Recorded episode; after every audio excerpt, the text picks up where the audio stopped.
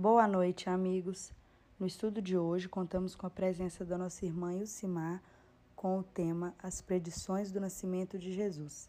Perícope de Lucas, capítulo 1, 26 a 38. Bom estudo e um abraço fraterno do NEP Caminho da Luz.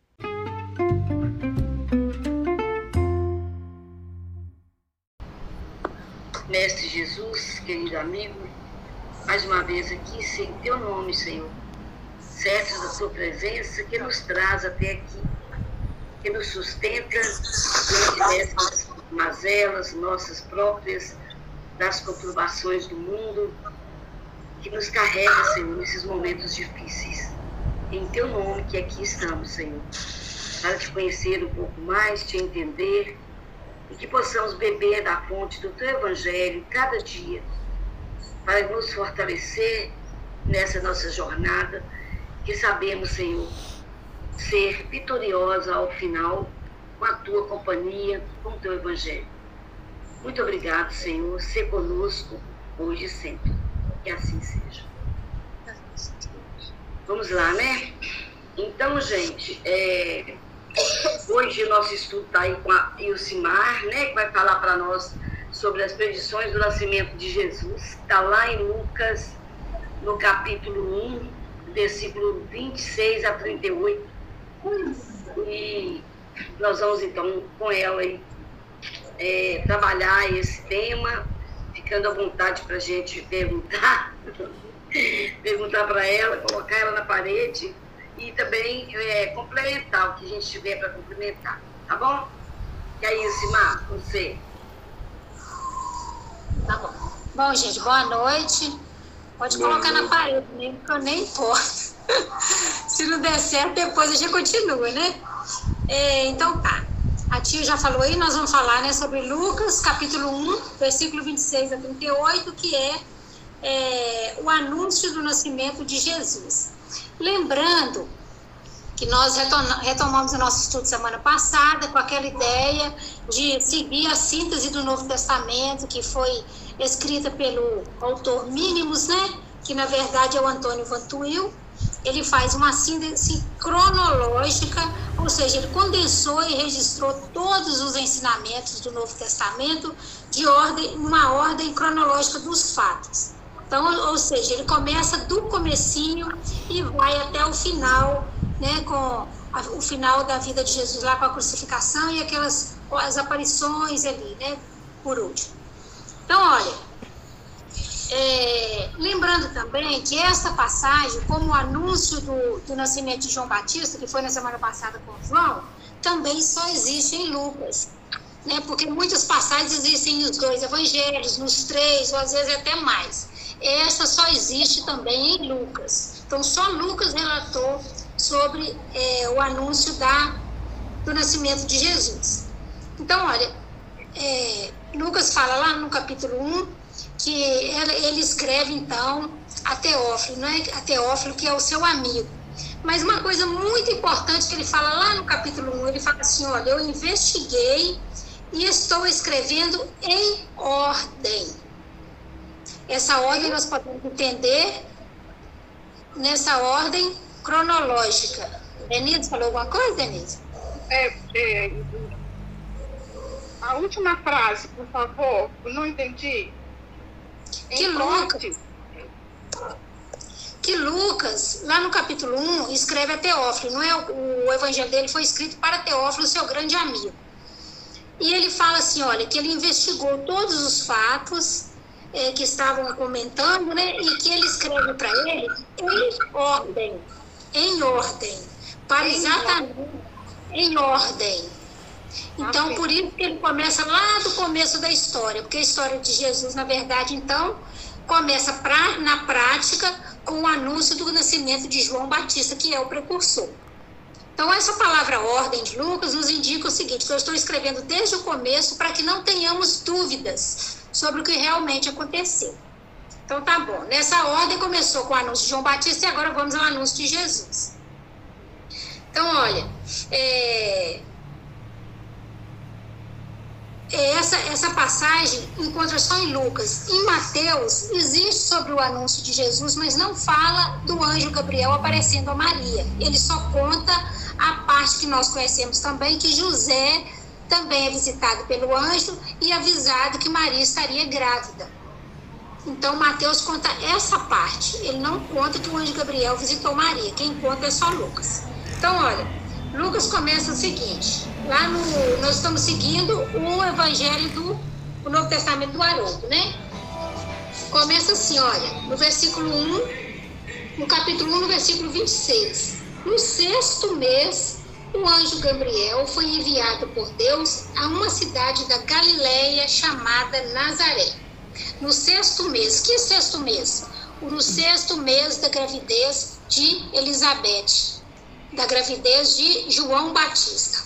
Esse é o sexto mês. O mesmo anjo que visitou Zacarias no templo para contar que ele teria um filho, visitou Maria, então. O mesmo anjo, o anjo Gabriel. Nesse caso aqui, na cidade de Nazaré, né? Na Galileia. Já o versículo 27 fala assim: olha, há uma viagem prometida, há uma virgem prometida em casamento a um homem chamado José, da casa de Davi. O nome da virgem era Maria. Então, esse anjo Gabriel visitou uma mulher em Nazaré, na Galileia, e essa mulher era uma virgem prometida a José, o seu noivo, e ela se chamava Maria. Então, o que, que nós sabemos sobre Maria? Então, nós sabemos que Maria era filha de Joaquim e Ana, né, filho de pais judeus, não é? E que ela nasceu mais ou menos de 18 a 20 antes de Cristo. E tem uma dúvida onde foi o nascimento dela, se foi em Jerusalém ou se foi em Séforis, na Galileia. Isso nós, é, isso aqui nós temos no estudo da, é, aprofundado da doutrina espírita, tá? Então, olha, provavelmente ela casou aos 14 anos, o que era normal naquela época. Né? Então, olha, o Evangelho de Lucas é a fonte mais fácil que nós temos sobre a vida de Maria. É ele que mais fala em Maria, a mãe de Jesus. E nós temos os apócrifos. O que, que são os evangelhos apócrifos? São aqueles escritos, aqueles documentos que ficaram fora da Bíblia né, eles não estão incluídos na Bíblia normal que nós conhecemos. Né, então, tem o Evangelho de Tiago, tem o manuscrito do Mar Morto, que a gente ouve falar muito nele, tem o Evangelho de Judas, e tem, foram descobertos mais de 100 documentos que não estão incluídos na Bíblia e que são daquela época. E eles foram descobertos quantos? No século XIV e também no século XX. Dentre esses documentos existe o Evangelho de Tiago, que é um evangelho apócrifo, então, né? E lá no Evangelho de Tiago, segundo André Luiz Alves Júnior, que é, esse é um artigo da revista O Consolador, ele fala o seguinte, que a história de Maria, que Tiago conta o seguinte, que Maria era filha de Joaquim, de, de, de Joaquim e Ana, pais judeus, e que Joaquim fazia muita caridade, muita caridade, né? Ele ajudava todo mundo e, e, e diante dessa situação, ele foi convocado e foi proibido de fazer caridade no, no templo e no local onde ele se considerava religioso. Por quê? Porque Joaquim não tinha tido filhos. E isso naquela época era uma ofensa. Né?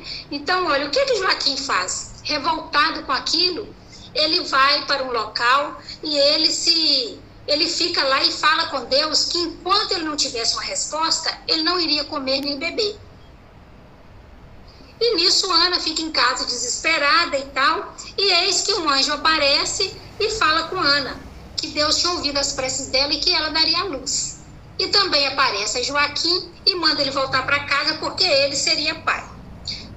Isso é a história que está no Evangelho de Tiago, que é um evangelho apócrifo. Pronto.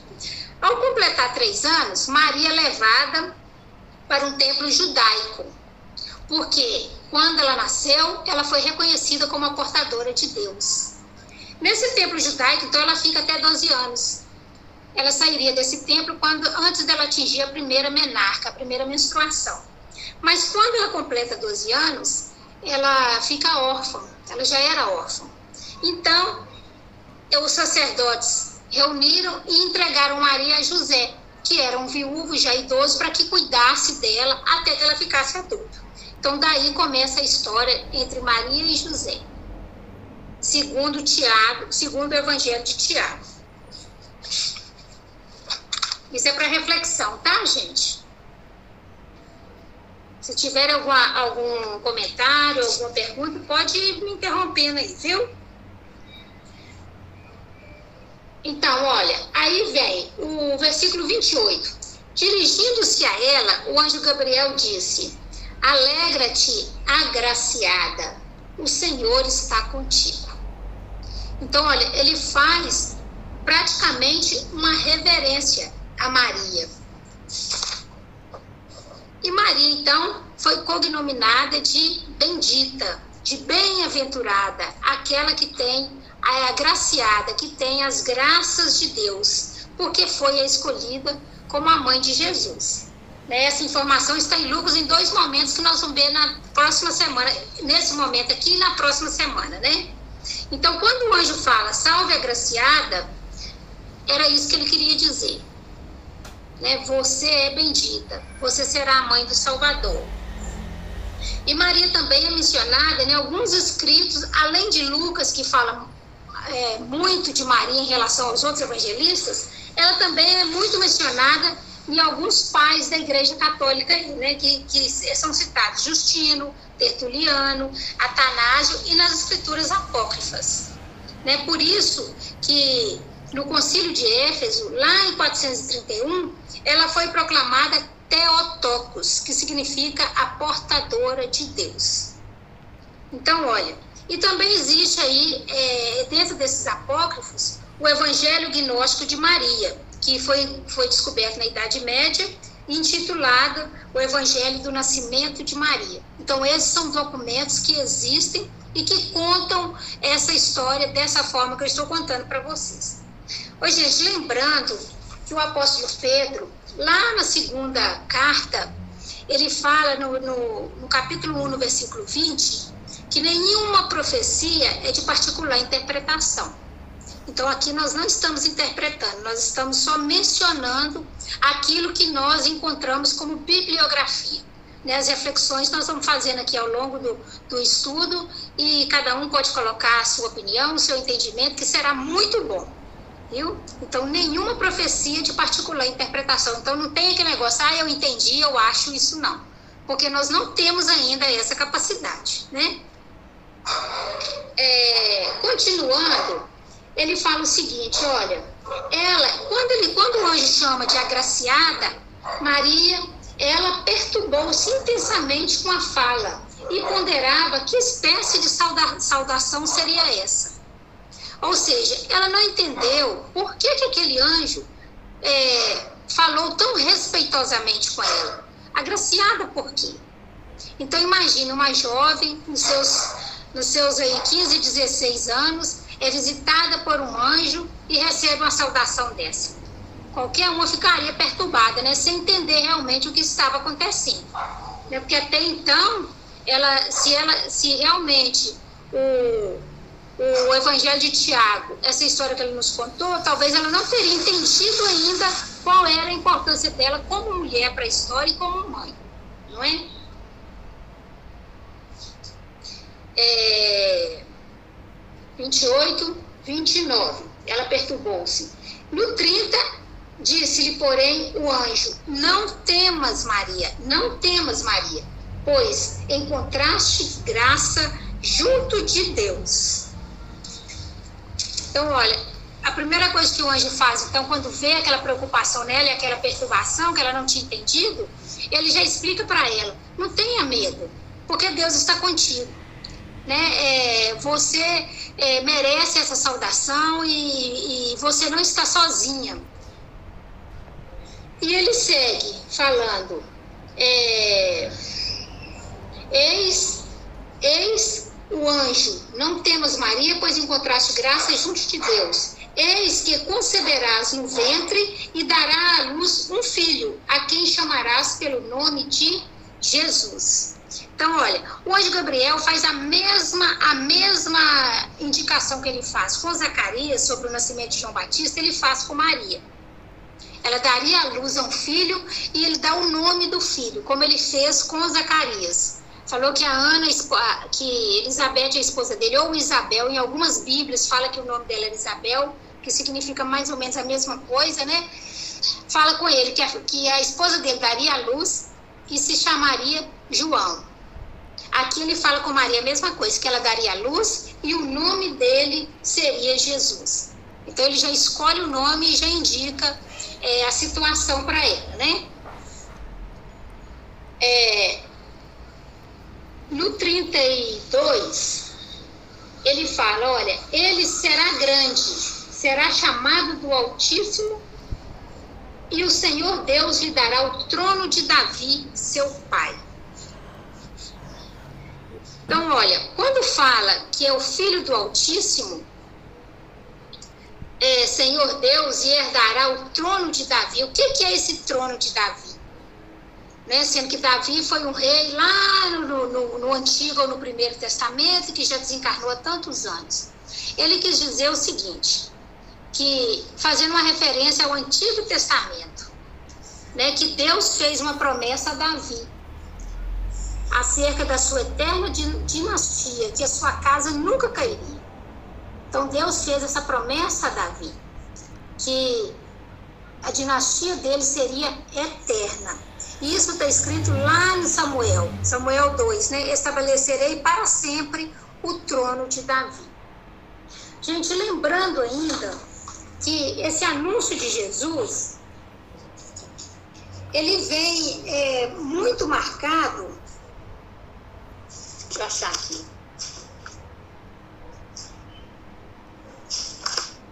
ele vem muito marcado é, pelas profecias do Antigo Testamento. é? Quando Lucas nos fala aqui da Virgem, é, da jovem que daria a luz ao Salvador, então, olha, ele vem exatamente comprovando essa referência lá do Antigo Testamento. Zacarias escreve lá no, no capítulo 9, no versículo 9, olha, alegra-te muito, ó filha de Sião, Exulta, ó filho de Jerusalém, eis que o teu rei virá a ti, justo e salvador, pobre e montado sobre um jumento, sobre um asninho, filho de jumenta. E ele anunciará paz às nações, e o seu domínio se estenderá de um mar a outro, desde o rio até as extremidades da terra. Essa é a profecia que Zacarias fez. Isaías também faz outra, olha. Portanto, o Senhor mesmo vos dará um sinal. Eis que a Virgem conceberá e dará à luz um filho, e lhe chamará Emanuel. Essa é a profecia de Isaías. Né? E também outra referência de Isaías. Porque um menino nos nasceu, um filho se nos deu, o governo está sobre os seus ombros, e o seu nome será maravilhoso conselheiro, Deus forte, Pai da eternidade, príncipe da paz, para que aumente seu governo, venha a paz sem fim sobre o trono de Davi e sobre o seu reino, para estabelecer e o firmar mediante o juízo e justiça, agora e sempre. Então, olha, tudo que Jesus veio fazer, ele nos fala lá muito claramente que ele veio cumprir as profecias. Então, tudo, toda a vida de Jesus foi profetizada muitos anos antes. Né? E o povo de Israel, que significa o povo desse esse trono de, de Davi, significa o povo de Israel, ou seja, o povo de Deus aguardava o cumprimento dessas profecias. E Emmanuel, lá na Caminho da Luz, ele fala o seguinte sobre o cumprimento das profecias. É, dele asseveraram os profetas de Israel, muito tempo antes da manjedoura e do Calvário. Levantar-se-á como arbusto verde vivendo na ingratidão de um solo árido, onde não haverá graça nem beleza. Então, isso aqui é Emmanuel é, nos falando, né? E ele termina assim: olha, sob o imenso rebanho desgarrado, mas para nos reunir no caminho de Deus, ele sofrerá o peso das nossas iniquidades. Né? Aquela história de que Jesus veio para nos libertar dos nossos pecados, né? Que a gente sabe que hoje ele veio para nos clarear o espírito e que nós possamos seguir em frente evoluindo moralmente. Foi para isso que ele veio, né? Foi isso que ele veio nos ensinar. Então tá. Então, olha, o trono de Davi, então, é, é, esse trono que ele, que, ele, que ele fala, é o povo de Israel, o povo de Deus, não é? E quando ele fala ainda, é, ele termina assim: olha, o Senhor Deus lhe dará o trono de Davi, seu pai. Aí, o que, que o evangelista estava querendo dizer? Que Jesus era da descendência de Davi, porque também estava escrito que o Messias viria da descendência de Davi. É essa descendência carnal, né, sanguínea. Por isso que fala que Davi é seu pai. E Jesus não era descendente só por parte de José. Ele tinha descendência dupla, porque Maria também era descendente de Davi. Então ele veio com essa descendência dupla é, do rei Davi, cumprindo a, profe a profecia. E no 33 ele fala, olha, né, o filho nascido da Virgem reinará na casa de Jacó para sempre, e o seu reinado não terá fim. Então aí ele se refere à família ou à descendência de Jacó, que quem são? São os filhos de Israel né, o povo de Deus naquela época. Então ele vem aí cumprindo a profecia que seu reinado não terá fim. E a gente vê que hoje o que nós conhecemos de Espírito Perfeito é Jesus Cristo. É o nosso modelo e guia e será ainda por muitas encarnações, né? Até, até que nós possamos ser um Espírito feliz, um Espírito perfeito como Ele.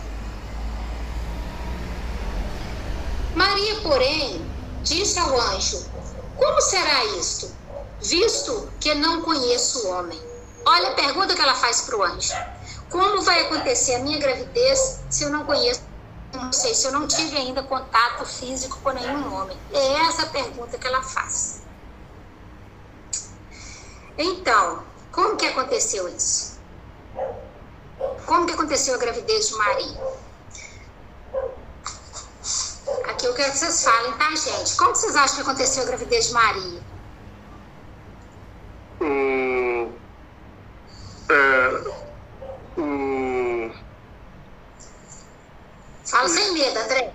E o Espírito de Deus é, é, fez com que acontecesse, né? Hum. Você entende então, André, como um milagre, né? A obra do Divino Espírito Santo? É isso que você quis falar? Isso, isso. Fala, tia. Ia falar, tia? Eu falar? Eu falar? Você ia falar agora? Não, não, não? eu só estava é, ajudando o Fernando lá no lembrar o seu nome. Então tá. Você, você quer que eu fale uma coisa? Você que sabe. Não, fala depois. Ô, gente, depois disso aqui. Então, olha, vamos ver então essa concepção de Maria, que sempre foi esse mistério, né? O mistério que, que é atribuído a Maria é ela exatamente ter engravidado sendo, sendo virgem.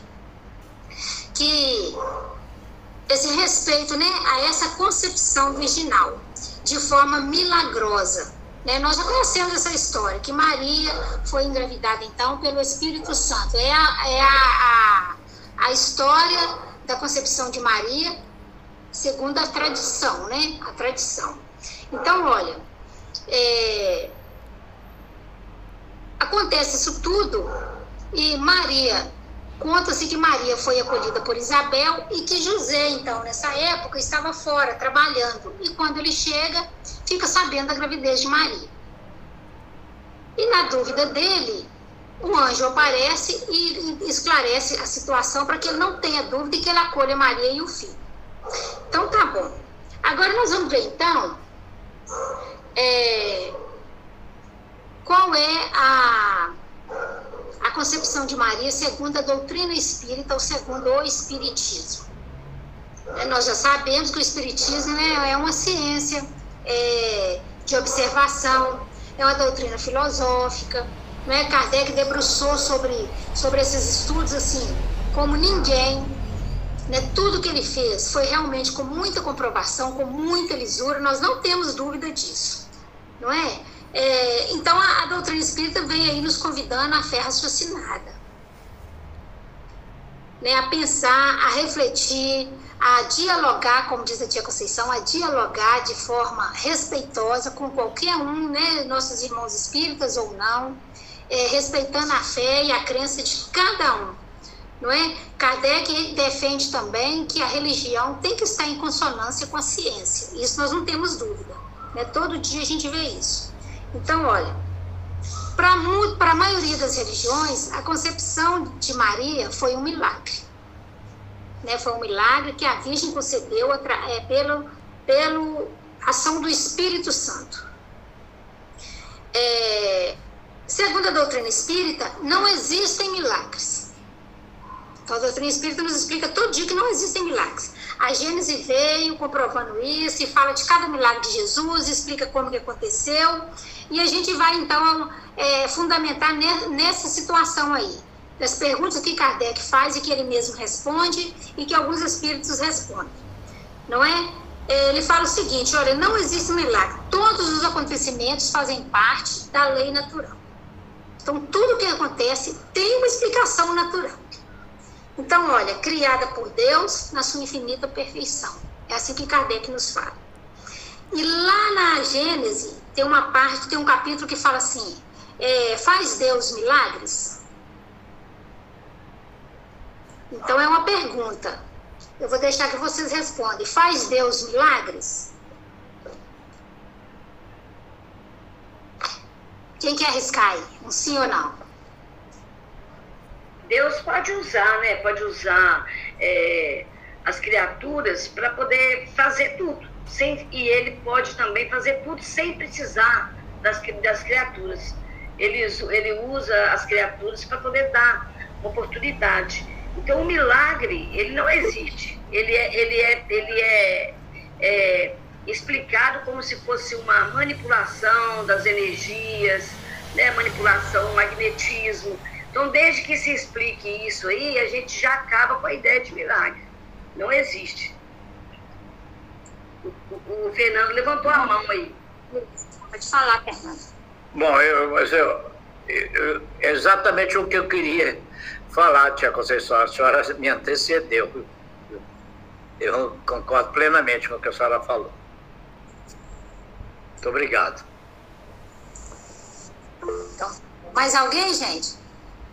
Nós vivemos sobre a, a, vontade de Deus, certo?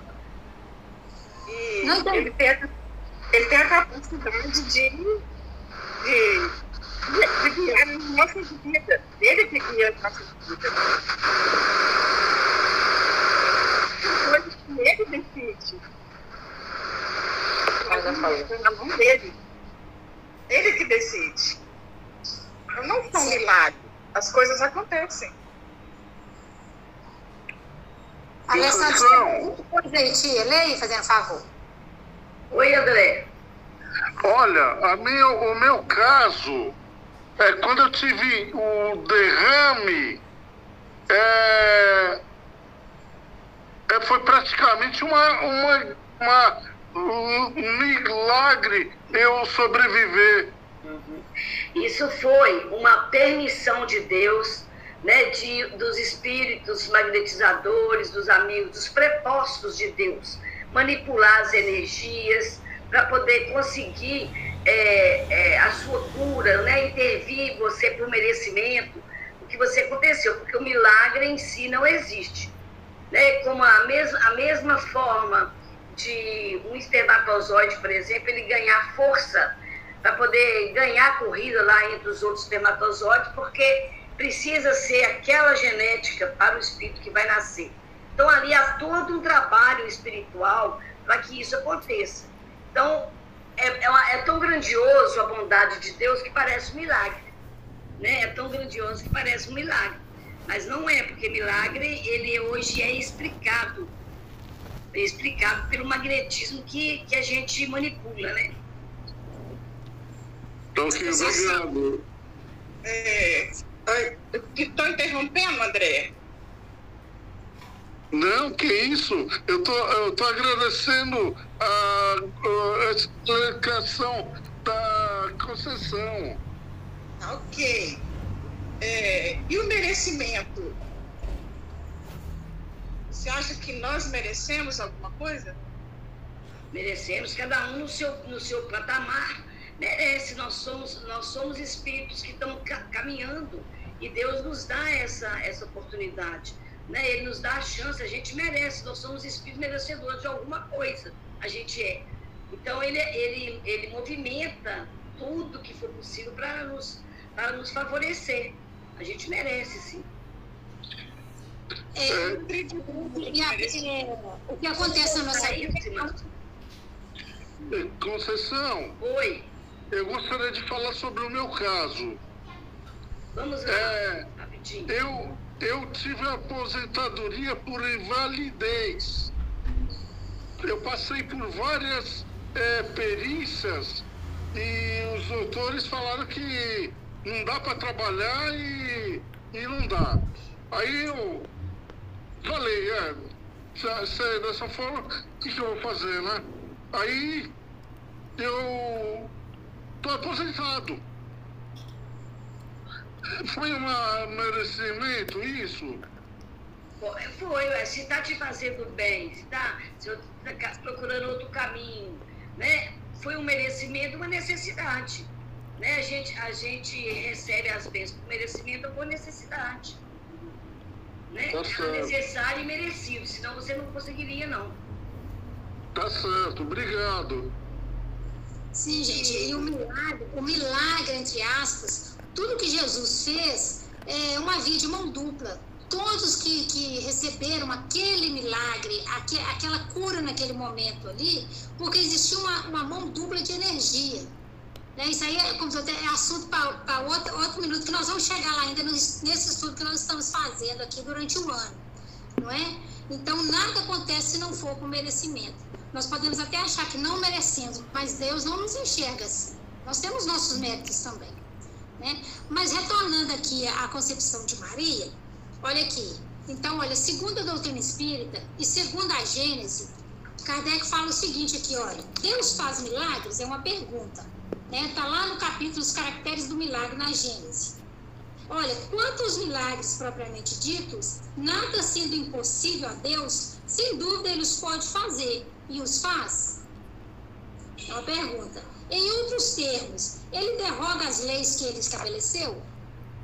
Então, quando fala dos milagres de Deus, Kardec já começa com, com uma pergunta: Deus faz milagre? Ele derroga as leis que ele mesmo estabeleceu? Aí ele, ele responde: olha, não cabe ao homem prejugar os atos da divindade e subordiná-lo à fraqueza do seu entendimento. Entretanto, temos como critério de nosso julgamento, com respeito às coisas divinas, os atributos do próprio Deus. Ele responde o seguinte: que não cabe a cada um de nós julgar a Deus, porque nós somos muito inferior para isso. Mas que ele, dentro, respeitando o critério de tudo que ele conseguiu estudar e comprovar, ele fala dentro dos atributos de Deus. Wilcimar, é? eu, ah. pode, pode falar uma coisinha aqui? Pode. Sobre a concepção de Jesus, a gente, a gente pesquisa e vê que as únicas informações que existem sobre o nascimento de Cristo, ela está no Evangelho. Não existe informação nenhuma a respeito disso. E todas as informações que vêm lá, a gente vai, vai olhando e aí o professor Severino fala para nós que existe um erro de tradução muito grande quando vai se falar da palavra virgem e da palavra moça, jovem, uhum. donzela. Então, lá na tradução ficou uma coisa meio é, errada, meio, meio sem, entender, sem entendimento, que a palavra moça, ela, ela tem um, um significado que chama ramauá, e a palavra virgem, betuá. Então, quando vai fazer a tradução, eles trocaram isso. E a, a concepção, a, a, a, imagem de Maria Virgem, ela foi muito determinada e, e acontecida pela Igreja Católica, que quis manter isso aí até para, é, às vezes, tolir a questão sexual, que é, é, seria, o sexo seria pecado, e que, né, uma, uma coisa assim. Quando, na verdade, quando o Silmar falou no início, que não ter filhos é que era, que era ruim, que era feio, era infeliz a pessoa que não tinha filho. É, e quem tinha filho era a pessoa agraciada. E quando fala lá na Bíblia que Isaías, lá no profeta, ele fala é, que nós temos que crescer e multiplicar. era porque era abençoado aqueles que tinham filhos. Então, Maria, sendo nova, tendo filho ou não, ela era agraciada por ter filho, por ter um filho. E isso, estudando para nós pela doutrina espírita, o Emmanuel vem falando para nós que o sexo não é pecado, é pecado a irresponsabilidade que causa com ele. Mas a igreja quis colocar assim. Tanto que tem aquela, aquela, aquela tradição enorme né, de se manter virgem até o casamento, porque veio aproveitaram essa ideia para poder colocar assim. Mas, na verdade, quando fala lá que Maria, que, que Jesus ia nascer de uma virgem, lá fala que ia nascer de uma moça. Não é de uma virgem, é de uma pessoa nova, de uma donzela nova, de uma mocinha, de uma jovem, adolescente, como foi.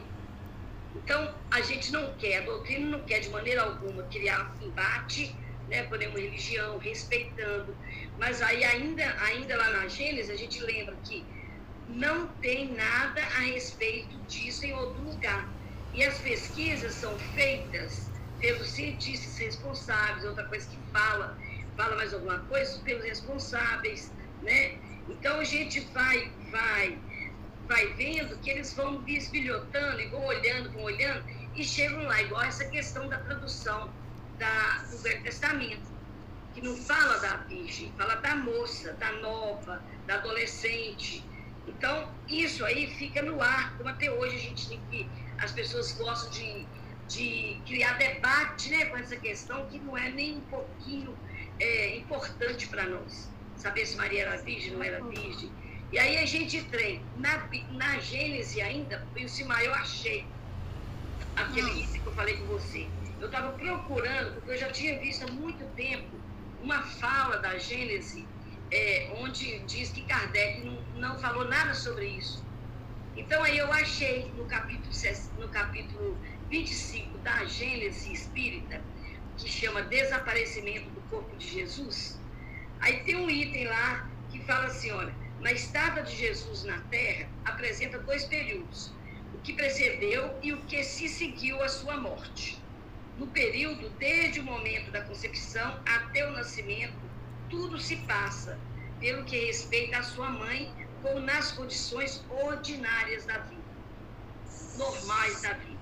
Aí tem um tópico aqui, dá aquele asteriscozinho, aí lá embaixo tem a nota.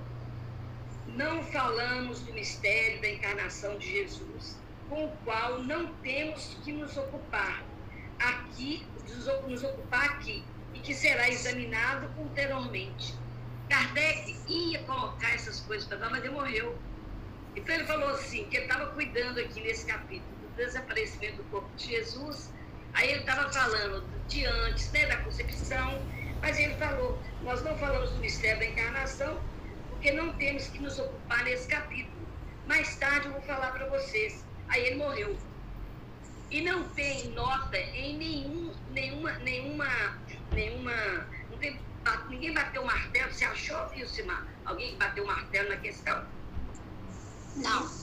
Não existe um espírito é, que colocou para nós. É sim, não foi, é, é virgem, não foi virgem, foi virgem, não foi virgem. Não tem esse, esse, essa informação tão centrada assim para nós. Então a gente tem que é, entender mesmo, conhecer, estudar como nós estamos fazendo hoje, né? procurar entender, procurar conhecer, mas já sabendo que nós não vamos fechar essa questão. E principalmente deixar muito claro que nós somos, a nossa preocupação maior é, é, é com o Evangelho do Cristo, né? Então, assim, vindo lá do judaísmo, a gente vai perceber, vem de uma mulher jovem, Jesus, que o, o Salvador viria de uma mulher jovem, de uma moça, uma adolescente, donzela, né? não, e não uma virgem, virgem do corpo. Isso não importa. Então é isso que é, os evangelhos falam isso para nós, igual o Simar colocou. José foi tomar conta de, de, de Maria com 14 anos. Né? Aí nessa série Joseph, que a gente, tá, que a gente assiste, que eu falei com você semana passada, você vai ver Maria nova. Jesus com 32 para 33 anos e Maria nova. Aí você pergunta, gente, mas a gente imagina Maria velhinha, né? Mamãe de Jesus velhinha. Aí era Santana, a avó, avó de Jesus, mulher de São Joaquim. Essa era a velhinha. Mas Maria era nova, porque ela foi mãe nova. Né? Ela foi mãe nova. Assim que, que a gente vê. Então é possível a, a pessoal, a espiritualidade ter materializado o espermatozoide, como eu, eu vi uma vez pela Rafa falar, é, é possível ter materializado, mas é possível, precisaria, a gente precisaria disso, era importante que fosse assim, né? Era, precisaria de ser dessa forma, a gente não sabe. Se foi como, como o corpo de Jesus subiu, não subiu, sumiu, não sumiu, né? A gente fica assim nessa, nessa nessa pesquisa exterior, à margem do, da, da, do conteúdo, esquecendo da, da essência. Né? Mas é importante a gente levantar essa questão, igual hoje, igual está no nosso estudo. Né? Pode Lucimar. Pois é, gente, a ideia era essa mesma. É, não tem como falar do anúncio da, da, da, da, do nascimento de Jesus e não falar dessa questão da virgindade. Né? O que nós precisamos entender, que esteja claro na nossa cabeça, é que a nossa fé é raciocinada. Nós não precisamos enxergar tudo cegamente, porque nós não temos necessidade disso. Porque a tia deixou bem claro, para nós não é importante se ela era virgem ou não. Não é? Existem uns debates na Bíblia que para nós não interessa. O que interessa para nós é a mensagem do Cristo e essa mulher maravilhosa que nos, exemplo, nos deu o exemplo e nos dá até hoje no plano espiritual não é? Mas, segundo Kardec, dentro da racionalidade, dentro dos estudos, dentro de comprovação, ele fala o seguinte: olha, por que, que Deus faria milagres? Deus tem que provar alguma coisa para nós? Ele precisa fazer uma coisa dessa para a gente entender que ele é soberano, que ele é justo, que ele é bom? Então é essa a questão. Qual, qual a importância disso? Para que isso? Não é? Por que, que ele derrogaria uma lei natural? A questão sexual, para algumas doutrinas, é pecado. O Espiritismo não vê o sexo como um pecado. E pra, para, para a doutrina espírita, é uma, uma, uma, uma situação da lei natural criada por Deus. Então, por que ele derrogaria essa lei? Só para falar que fez um milagre? Se ele não precisa provar nada para nós. Não é? Então, olha, é, o que Kardec nos leva a raciocinar é isso. Ele não fala nada se Maria era virgem ou não era virgem, mas ele fala se uma situação dessa seria normal. Se Maria viveu dentro da normalidade, ela foi uma jovem mãe, e era normal casar com 14 anos, era normal ter filho com 15 anos. Né? Como a gente vê hoje acontecer muito. Mas naquela época, ela era uma moça prometida, ela já era noiva. Então isso era muito comum. O que não é comum é ser mãe do, do Messias. Isso aqui não foi comum, porque foi só ela. Não é? Aí, olha, então o fato de Jesus ser gerado de forma milagrosa, na questão milagres dentro da doutrina espírita, ela não existe. Não é? Ela não existe. Então, assim, olha, é, mas isso não é relevante para nós. Não é relevante. A reprodução humana, para nós, é consequência de lei natural, como aconteceu com todos nós né, que somos mães aí e somos pais. Então, olha, e fala também lá que Kardec, ele não nega a participação, nenhum, nenhum relato nega a participação do Espírito Santo. Mas como que a doutrina espírita, no geral, vê isso? Claro que teve a participação do Espírito Santo. A reencarnação, de, a encarnação de Jesus foi programada e muito bem planejada. E quem que planejou isso?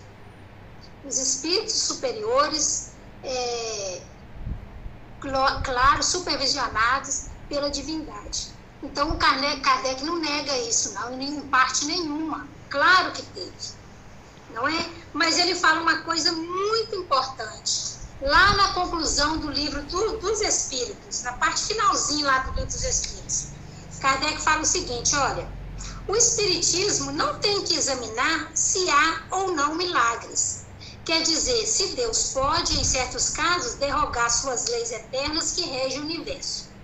Ele deixa a esse respeito toda a liberdade de crença. Então, nós não temos que estar discutindo aqui se foi milagre, se não foi, o que, aconteceu. Se o outro acredita que foi, nós não temos que estar debatendo isso e brigando com o outro, não. Nós temos que respeitar. Porque é isso que, nos, que foi nos ensinado, esse respeito a qualquer religião, não é? Aí ele fala, olha, diz e prova que os fenômenos sobre os quais se apoiam não têm de sobrenatural senão a aparência. Ou seja, nós temos que respeitar.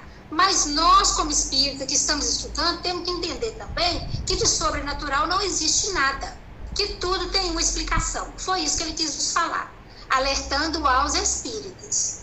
Não é? Olha, aí ele, ele conclui assim: ó, todos os fenômenos espíritas, sem exceção, são a consequência de leis gerais e nos revelam um dos poderes da natureza. Poder conhecido, ou dizendo melhor, incompreendido até aqui. Ou seja, isso sempre existiu, sempre tudo aconteceu. Só que agora que nós estamos começando a compreender o que são esses ditos milagres. Então, imagina, se nós agora estamos começando a compreender isso, imagina dois mil anos atrás. E outra coisa, Jesus, mitologicamente, era um Deus. Inclusive, algumas religiões ainda fundem Jesus com Deus. Então, ele teria que nascer de forma diferente. Isso que o Tico Conceição falou aí é, é correto, está na história, né? A Igreja Católica também é, te, é, fortaleceu essa ideia da Virgem. Exatamente, alguns historiadores falam que para diminuir a, a prática sexual, que naquela época era algo bem, bem, bem complicado, né? Então aquela, aquela ideia de, de ter relação sexual só para procriar também foi usada nesse sentido. E, e, essa figura mitológica de que Jesus, sendo Deus, como ele nasceria de forma normal? não é? Então também é, ele não poderia nascer do pecado original, né? Que foi lá o pecado de Adão e Eva. Se ele era um Deus, ele não poderia nascer de uma ação que fosse o pecado original. Então, olha, e também é, lembrando que no Novo Testamento sempre é utilizado o Filho do Homem, não é? Em referência a Jesus, o Filho do Homem. Esse, esse Filho do Homem refere-se a Jesus como um ser humano, como nós. Porque ele veio aqui exatamente para ser como nós, para nos mostrar que nós podemos ser igual a ele um dia. A ideia era essa, não é? E que se então, que o seu nascimento a partir daí não só poderia ser de forma natural. Então, gente, são reflexões. Aquilo que nós ainda continuamos a entender a ideia de Kardec, que nós respeitamos a crença de cada um. Né? Se alguém virar e falar assim, não, mas eu tenho certeza que foi Davi, tudo bem, para nós é indiferente. Né? A discussão não é um milagre, a discussão é o exemplo que ficou para nós e como que nós devemos seguir esse guia e modelo. É, também a virgindade espiritual, a virgindade espiritual da Maria, de Maria, né? Aquela a singeleza, a, a ternura que ela trazia. Aí sim a gente pode é, pensar dessa forma e, e, enxergar nela esse espírito bendito aí que, que foi capaz de trazer para nós né, a vida aí é, esse mestre que nos orienta até hoje. Exatamente, gente. E outra, é, as epístolas de Paulo são os registros mais antigos que, que, que conhecemos, né? E Paulo não tem evidência nenhuma da virgindade de Maria nos escritos de Paulo. Então, que é uma referência também bíblica, né, para nós e para todo mundo, e para nós espíritas muito grande, né? Paulo é uma referência muito grande para nós. Então, olha, Paulo só refere a Maria como a mãe de Jesus, o tempo todo a mãe de Jesus. Né? E ainda reforça que, que em, outra, em outras discussões que Maria e José possam até ter tido outros filhos. Então, olha, é isso que a gente tem que começar a estar tá pesquisando e refletindo sobre a situação. Né? É, a ideia de trazer o assunto aqui é mais para um diálogo mesmo, para a gente estar tá aí é, é, ficando com isso na cabeça e procurando também, desbilhotando e, e aprendendo um pouco mais. É isso aí, gente. Alguém quer falar alguma coisa? Acrescentar, perguntar? Muito bom, Ilcimar. Muito bom a nossa, a nossa a, a explanação. Tá? Ótimo! É, ficou muito bacana. E é isso aí, gente, a, a gente pensar nessa virgindade espiritual da, de Maria, né?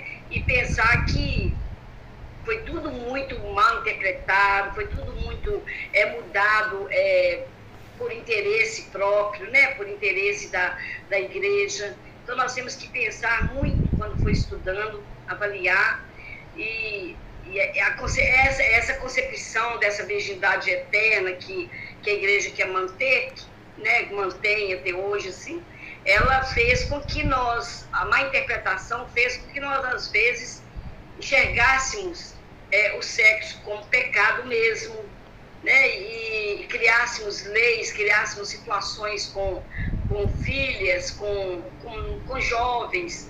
Quantas vezes, né, a gente soube de, de famílias que expulsou filhas de casa porque engravidou. Isso tudo embasado numa, numa questão que eles colocaram, assim, que foi é, deturpado por interesse próprio.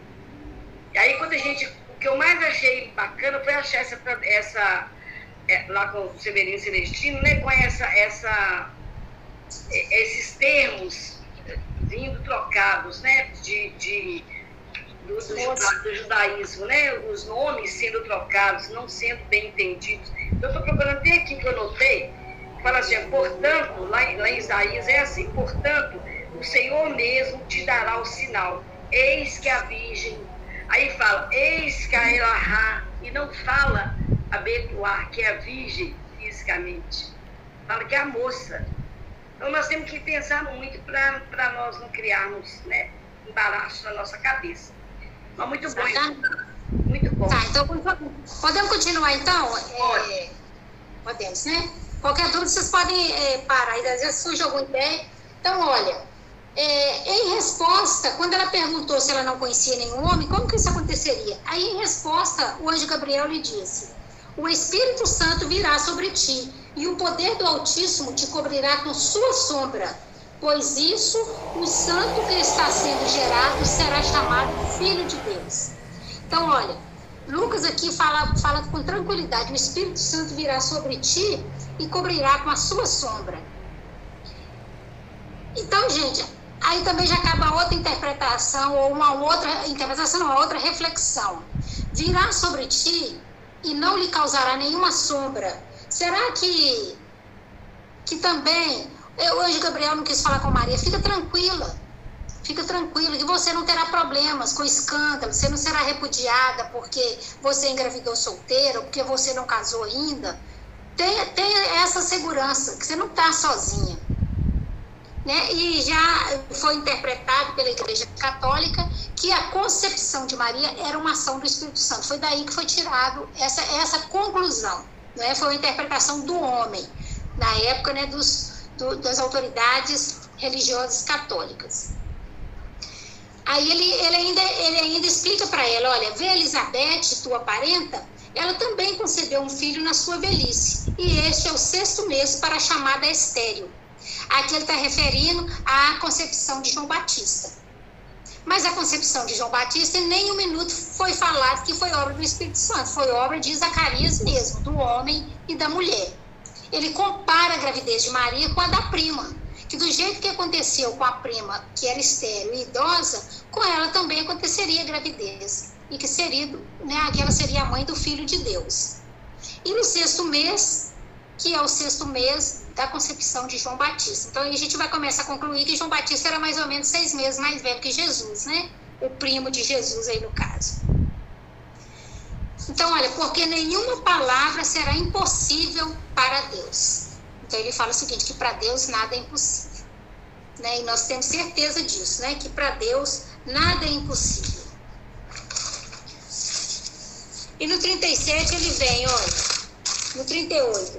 Disse Maria, oh, gente, eu para mim esse versículo é um dos mais bonitos do que existe no, no Novo Testamento. E depois vai vir um estudo que chama Cântico de Maria, que também assim é uma coisa emocionante, emocionante que nós vamos fazer daqui umas duas semanas. Nós vamos ter um estudo só sobre o Cântico de Zacarias e o Cântico de Maria. É, eu chego a arrepiar, é lindo. É. Aí, olha, depois que o anjo explica tudo isso para ela, que como que aconteceria, que ela ia ter a segurança de Deus ali do lado dela, que ela ia estar protegida, que ela não temesse, olha a resposta de Maria. Eis a serva do Senhor, suceda comigo segundo a tua palavra. E o anjo afastou-se dela. Agora vocês imaginam uma menina de 15, 16 anos por aí, é, recebe uma missão dessa, uma gravidez, ela solteira ainda, né, órfã, de um homem muito mais velho que ela, que era o pretendente a marido, e ela aceita isso sem, sem retrucar. Não é? A única preocupação dela é como ela consideraria se ela não tinha ainda um marido. Foi só essa preocupação. Ela não teve preocupação com mais nada. E olha, eis a serva do Senhor, é, suceda comigo segundo a tua palavra, segundo a tua vontade. E a gente fica pensando que essa obediência, né, essa resignação de Maria, é, essa confiança e essa coragem. Às vezes nós passamos por tão pouco pequenas coisas nessa vida, a gente arranja um desespero, um sofrimento que não tinha necessidade. Se a gente pensasse igual Maria, que seja feita a tua vontade. Porque nós não estamos sozinhos, nós estamos também aqui do nosso lado com um monte de espírito que nos protege e com a ordem e sob a proteção de Deus. Não é? Essa confiança que Maria nos faça, é, é, essa fé inabalável, não é? E essa coisa de amor mesmo, de dedicação. Será que não é isso que falta para nós hoje estarmos aí vivendo uma situação mais tranquila, de maior felicidade, né? de, de, de mais aceitação de todas as nossas provações, de todas as nossas dores, sem muito desespero, sabendo que tudo passa? Tudo passa, né? Inclusive a palavra de Maria para o Chico, né? Qualquer problema que você estiver passando, tudo passa. Mas a alegria também passa, a tristeza passa, a alegria também. E são as coisas da vida. Não é? Então, gente, olha, sobre o nosso estudo hoje, é mais ou menos isso que eu gostaria de expor. Se vocês tiverem aí alguma, alguma coisa a acrescentar ou para comentar, seria ótimo.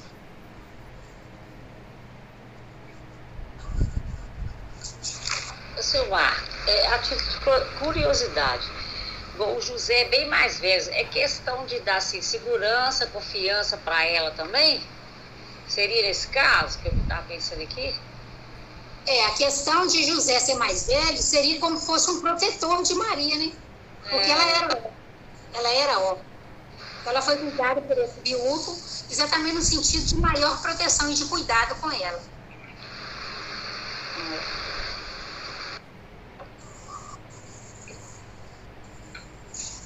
Tudo bem, gente?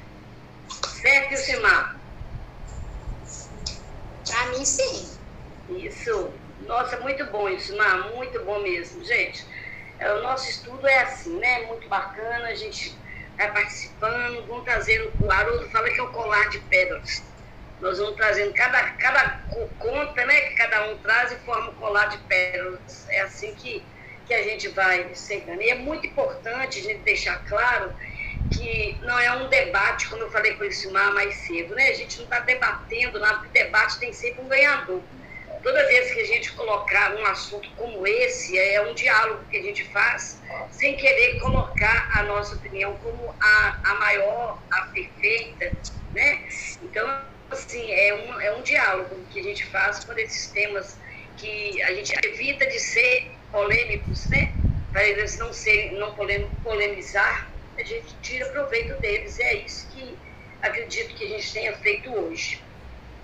E aí a gente agradece demais vocês estarem aqui conosco mais uma vez. Ô, né, tia, vamos, vamos, fazer a perguntinha aí, tia, antes de você finalizar? Pode. O que nós aprendemos com Jesus hoje? Pode, pode fazer. É isso aqui que nós aprendemos com Jesus hoje. Vamos, vamos pensar, refletir que o nascimento de Jesus desde a sua concepção até a sua morte, é ensinamento. Né? Qualquer, qualquer fato que envolve a vida do Cristo é um ensinamento para nós. Né? Então, a simplicidade, a singeleza da, da, da, da coisa, né? eu, eu, eu acho muito bacana. É, dentre, dentre várias é, aprendizados aí, eu para mim o que me bateu mais forte é o seguinte, que é, eu aprendi muito com Maria a ter confiança diante de qualquer aprovação. Né? A gente precisa confiar que Deus não faz nada que está errado com a gente, que tudo que acontece está certo no momento certo, na hora certa. Nós precisamos confiar nisso. Né? Então, ah. então, isso veio a calhar para mim, sabe? Estou aqui refletindo, eu falei, gente, que estudo! De uma forma simples, eu mudaria até essa pergunta, sabe? o que Maria aí trouxe para nós de, de lição, é. né? É. E por mais que eu tenha assim, essa fé, essa certeza né, de que eu não sou vítima de nada, ela, eu emocionei que então ela, ela mostrou isso. É uma tempestade anunciada, né, Vilma? E ela, e ela soube segurar e a confiança que, e como nós podemos estar perto também, protegendo, né, é, dando suporte para as pessoas que estão passando pela tempestade, como José fez, né? Seria, poderia Exatamente. ser uma tempestade que não foi, porque não seria, né? Mas a gente foi, foi um suporte muito grande que, e de muita, muita importância para ela é, naquele momento lá. Muito bom, gente. Ô, Vilma, é uma coisa que sempre. Eu sou apaixonada com Maria, apaixonada. Tenho mesmo, assim. É, eu venho lá da raiz católica, né? Sempre tive essa veneração com Maria. Uma coisa, quando eu estou em muita dificuldade, que me faz, que me fortalece é lembrar que Maria, diante da crucificação do próprio filho, que eu acho que eu não imagino a dor que ela sentiu, ela se manteve firme na fé. Então, é, ela viveu, ela viveu a maior dor física que acho que qualquer mãe poderia viver. Mas ela resistiu, né? Foi, isso, Mar. Alegria, né? Foi isso, Mar. E o desespero, ele é falta de fé, né? Exatamente. É. Gente, muito bom, muito bom. A gente fica cada vez mais assim, apaixonado com, com o NEP, né? Com o estudo. é difícil de sair daqui agora. É, então, nós vamos agradecer mesmo, mais uma vez, vocês todos. Lembrar da campanha do Amor em Ação, gente. Margarina e Rosquinha precisamos de ajudar, tá? Eles estão lá aguardando a nossa ajuda. A gente já comprou alguma coisa semana passada, eu já passei para Lucimar comprar um dinheiro, né? Mas, assim, quem puder contribuir, trazendo aqui uma, o produto, a, algumas pessoas trouxeram o produto mesmo físico. Então, vamos contribuir mesmo, vamos, vamos, vamos movimentar essa campanha nossa, né? contribuir, já que nós não estamos podendo falar pôr a mão na massa ainda, vamos contribuir com quem põe a mão na massa, né? ajudá-los lá a, a manter esse trabalho que é muito, muito importante. É um acolhimento muito grande que se faz com os moradores de rua através do alimento né? porque através do alimento vai tudo junto, vão as vibrações ali no alimento, vai a palavra que é dita a eles na hora que entrega o alimento. Então, assim, é muito importante e nós de longe podemos ajudar de alguma maneira. Não vamos deixar morrer essa nossa, essa nossa, esse nosso esforço, não. Eu queria falar com vocês da peça Renúncia, que vai acontecer aqui em Patinga no sábado do carnaval. Depois eu mando para vocês ali Vamos, gente, vamos ajudar o pessoal aí. É o EMEI, né? Os meninos do EMEI que estão promovendo o encontro de, do encontro de juventude. É um grupo profissional de, de Viçosa que está vindo fazer essa peça.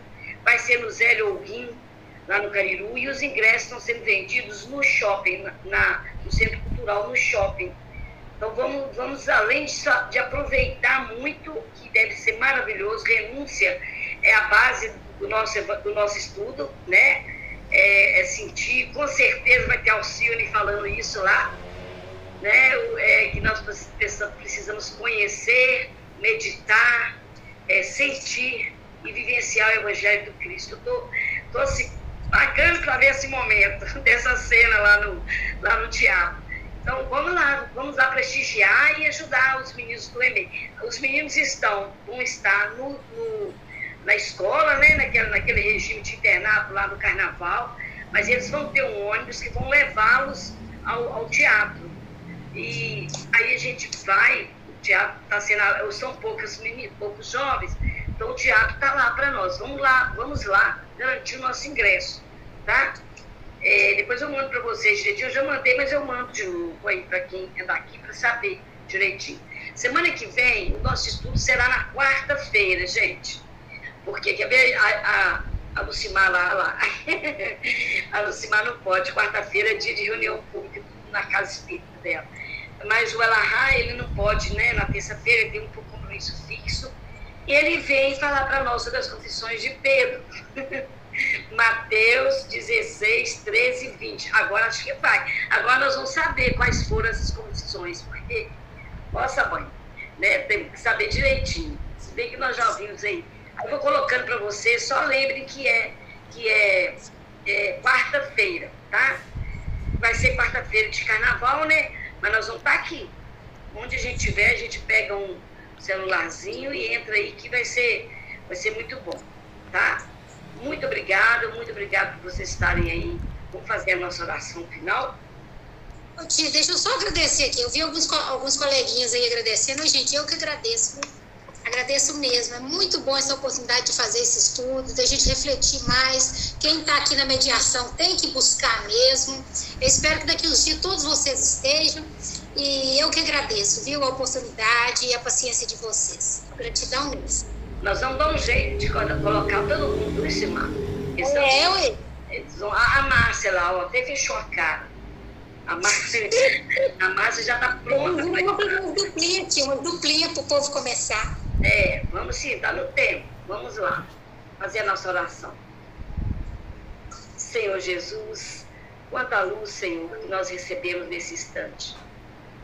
Recebemos as vibrações desses amigos queridos que nos sustentam, que nos protegem, que nos intuem, Senhor, para que possamos receber, interiorizar o seu ensinamento e Maria Santíssima, a nossa gratidão eterna por trazer para nós tamanho exemplo, por trazer para nós, Senhor, o Mestre Divino. E nós, Jesus, em Teu nome, hoje, encerramos o nosso estudo, ricos de sentimento, mais do que conhecimento, mas certo que são esses sentimentos que nos sustentam na nossa jornada. Abençoe, Senhor, esse nosso grupo pequeno, nesse esforço que fazemos para aqui estar e que nós estejamos, Senhor Jesus, sustentados para que a próxima semana também aqui estejamos. Que as nossas vibrações se somem a tantas outras do mundo, do nosso planeta, em benefício dos irmãos da Síria, da Tur de Turquia, que agora, Senhor, retornam na grande, num grande resgate ao plano espiritual. Muito obrigado, Senhor. Ser conosco hoje sempre, que assim seja. Seja.